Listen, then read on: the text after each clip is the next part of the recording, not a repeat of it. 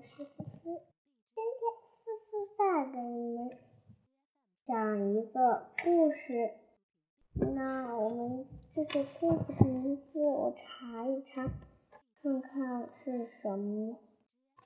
我们今天讲的故事，思思查出来了，《叶公好龙》。叶公好龙，嗯，春秋时，楚国叶县有一位叶公。他特别喜欢龙，他的屋梁、柱子，甚至门窗及所有家具，甚至连衣服上都雕刻着或绣有龙龙的图案。天上的真龙知道后，非常的感动，就在叶公家去拜访。可是当叶公看见真的龙时，他大吃一惊。吓得脸色铁青，浑身哆嗦，失魂落魄的慌忙往外逃。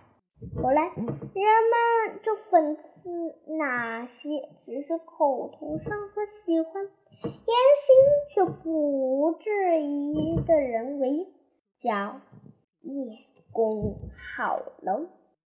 好，叶公好龙。